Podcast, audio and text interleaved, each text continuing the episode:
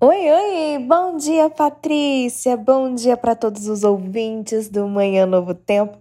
Você que está aqui conectado ou sintonizado com a gente logo cedo, e a gente vai trazendo notícia boa para você, notícia curiosa, polêmica, que diz assim: dinheiro traz felicidade, sim.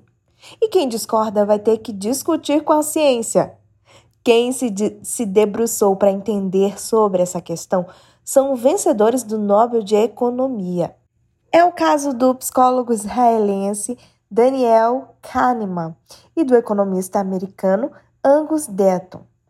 Kahneman é considerado um dos fundadores da economia comportamental, uma área que se apoia na psicologia para entender quais fatores afetam as decisões financeiras de alguém.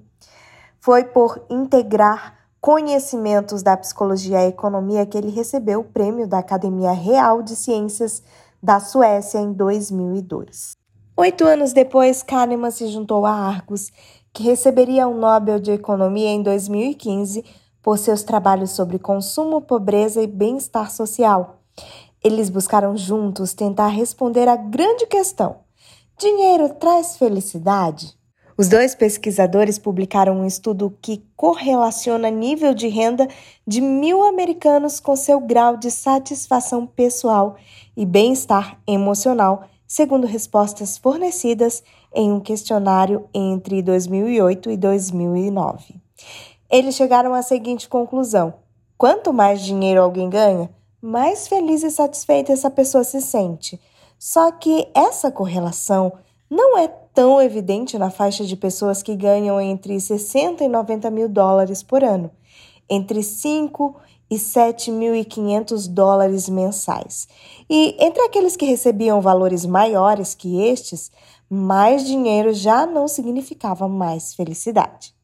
Mais recentemente, Kahneman se juntou a Matthew Killingsworth e Barbara Meller e analisaram os dados coletados nos Estados Unidos em 2010 e 2021 para entender onde cada estudo deixou a desejar.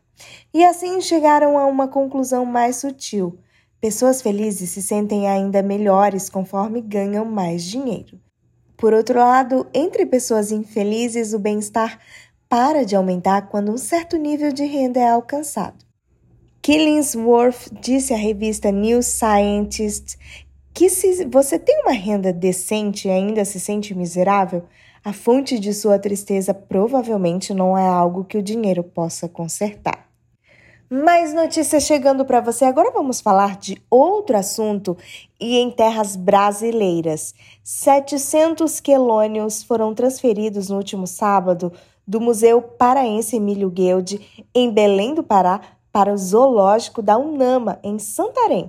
A transferência foi realizada pela primeira companhia independente de policiamento ambiental da Polícia Militar do Estado do Pará.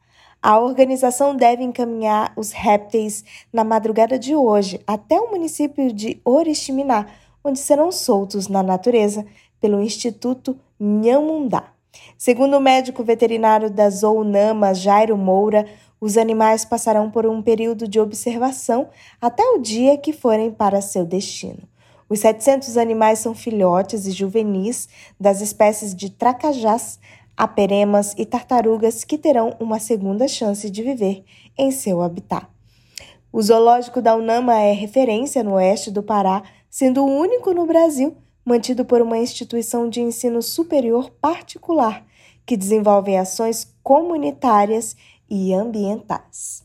Notícia boa para começar o seu dia muito bem tem aqui no Manhã Novo Tempo. Beijo para vocês, amigos. Bom dia!